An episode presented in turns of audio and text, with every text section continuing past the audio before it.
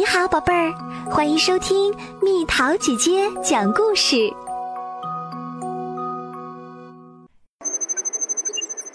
熟能生巧的逃跑计划，快跟上，莎拉！博士喊道。博士和莎拉简一路狂奔。莎拉简觉得好像他们很多时候都在跑，而且主要是逃跑。那么这次他们为什么逃跑呢？这次是为了躲避戴利克。搜寻、定位、消灭。戴利克用他们刺耳的金属质声音说道：“戴利克没有腿，不会跑，但是很能追。”戴利克是一种可怕的外星人，他们只有一个心思：摧毁、消灭、消灭一切。当然，在消灭这件事儿上，有几个戴利克给人的感觉比其他的好很多。比如 Z 四零三号戴利克，朋友们都叫他戴尔。戴利克戴尔的能量射线没那么吓人。咱们怎么办呢？莎拉简气喘吁吁地说：“很简单。”博士喊道：“继续往前跑，不要被消灭。”不得不承认，这话说的很在理。只要跑到塔迪斯那儿，就能把戴利克从这个星球引开了。说着，博士脚步一转，拐进了一条小巷。博士，这是一条死路！莎拉简惊叫起来：“怎么办？”当然是爬梯子啦！博士说。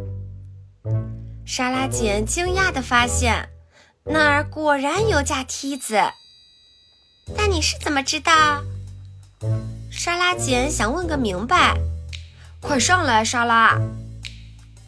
博士翻过了墙头。别忘了把梯子抽上来，随身带着。那堵墙挡住了戴立克，但并没有挡多久。戴立克根本不需要梯子。实际上，戴立克也不会爬梯子。戴立克有能量射线，一眨眼的功夫，他就干掉了那堵墙。莎拉简和博士来到一条大河边，河上有吊桥，可是控制杆在河对岸。想吃娃娃软糖吗？博士问。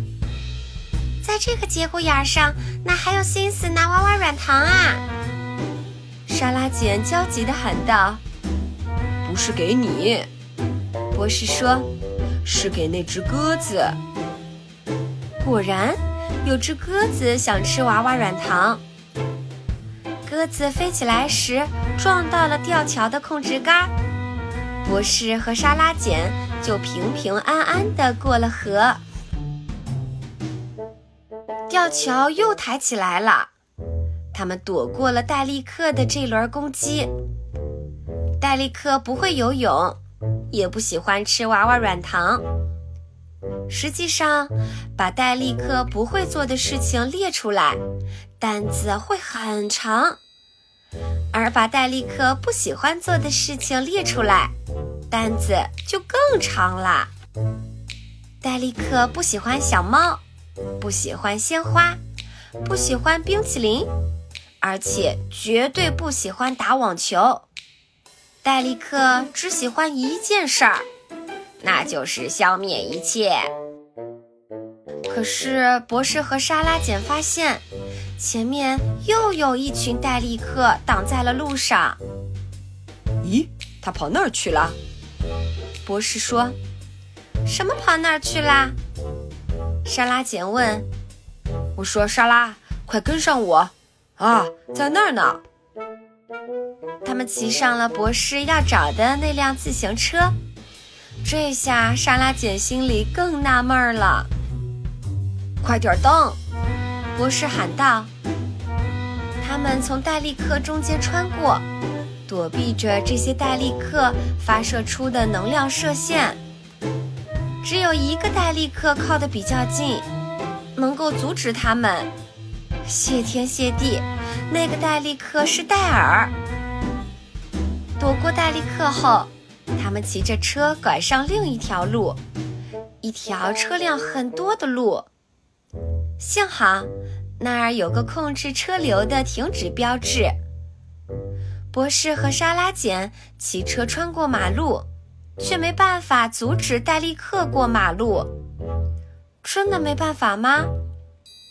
在停止标志旁边有一桶油漆和一把刷子，运气太好啦！沙拉简抓起刷子就往停止标上刷。运气？博士说：“跟运气没有半点关系。”这叫计划周密，别忘了把油漆桶带上。现在不再受停止标志的控制，一辆辆车呼啸驶过。当戴利克追到马路边时，车流已密集到令他们根本没法过马路。终于，他们回到了塔迪斯。你为什么叫我把这些东西都带着呀？莎拉姐问：“理由显而易见，如果咱们不带着这些东西，回去时怎么把它们放在那儿，好让咱们下次还能再找到它们呢？”博士回答：“你越说我越糊涂。”莎拉姐完全被搞晕了。我是时间领主，塔迪斯是台时光机。所以我能回到过去练习躲避戴利克。常言说得好，熟能生巧嘛。还有，我不管去哪儿都会带一颗娃娃软糖。好啦，小朋友们，故事讲完啦。为你介绍第四任博士，神秘博士是一位来自加里弗雷星球的时间领主。他有两颗心脏，拥有重生的能力。